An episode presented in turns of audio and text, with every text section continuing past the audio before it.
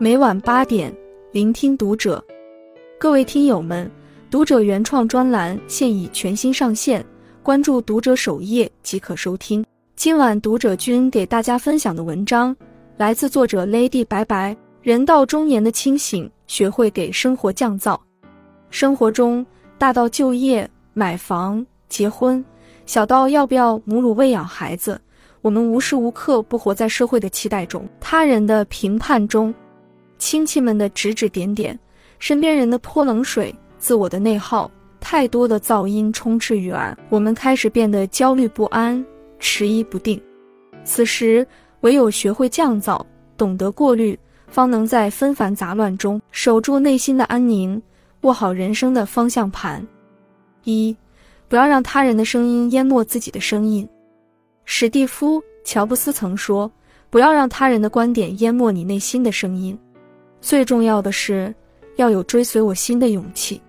很多时候，我们并非没有主见，而是七嘴八舌之下乱了方寸，失了初心。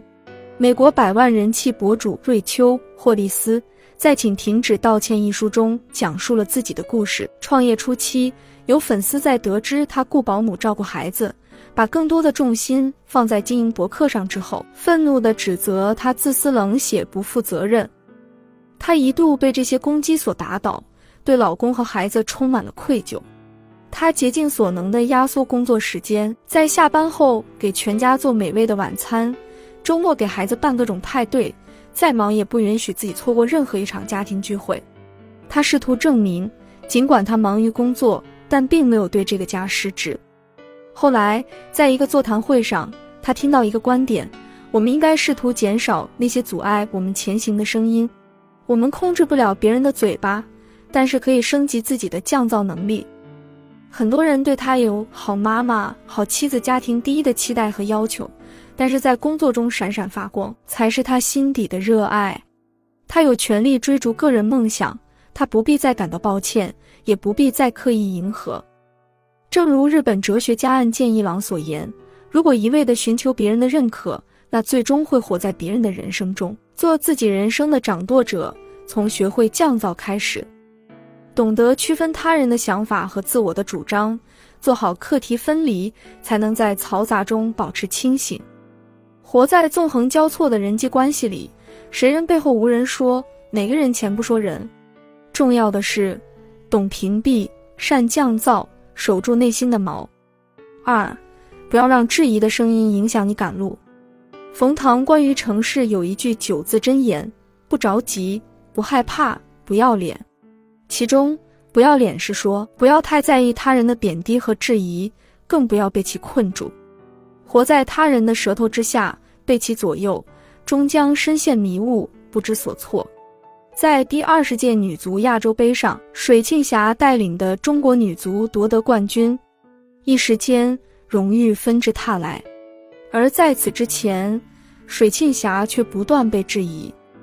当时女足的成绩已跌至谷底，她临危受命，本就承受着巨大的压力，加之又是中国女足历史上第一位女教练，质疑声汹涌而至：“女教练行吗？”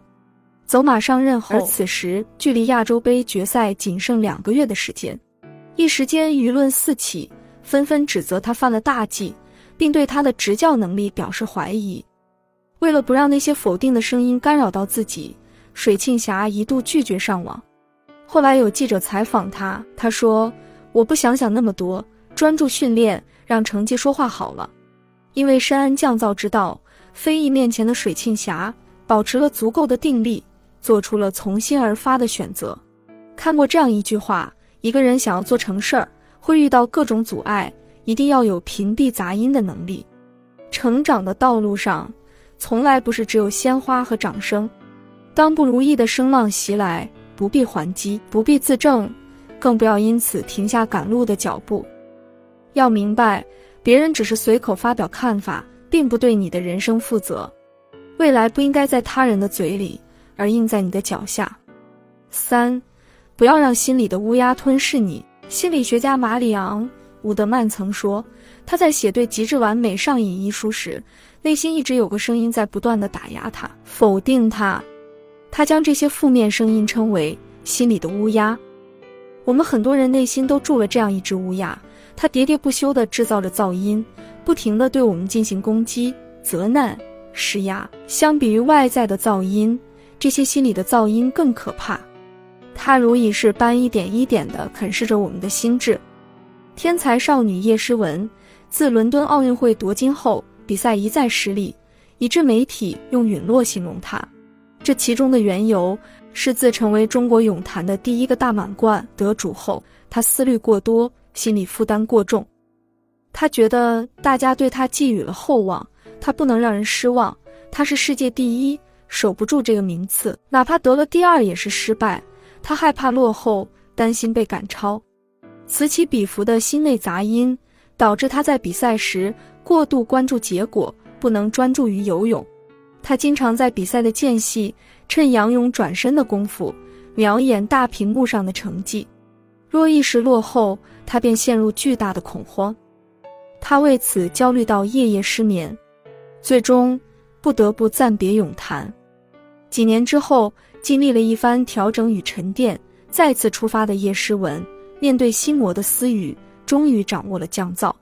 他不再为过往的荣耀所累，不再介意他人的眼光。不再执着于输赢，学会了轻装上阵。原来人生的拦路虎不在外面，在自己心里。一个人的变强大，是从管理好心里的乌鸦开始的。面对他的责难、嘲笑、恐吓，不再不加分辨的全盘吸收，而是保持高度的体察和觉醒，及时剔除消极不当的声音，守护自己的心力。写在最后，杨绛先生曾说。我们曾如此渴望命运的波澜，到最后才发现，人生最曼妙的风景是内心的从容与淡定。这世界喧嚣不止，身处其中很难不被裹挟。我们唯有保持觉知，提升降噪力，才能收获内心的平和与笃定。余生，愿你我做好生活中的噪音管理，在他人的意见里不迷失，在质疑声里不犹疑，在自我责难里不慌张。点个再看，愿我们守好内心的花园，做自己人生的掌舵者。关注读者，感恩遇见。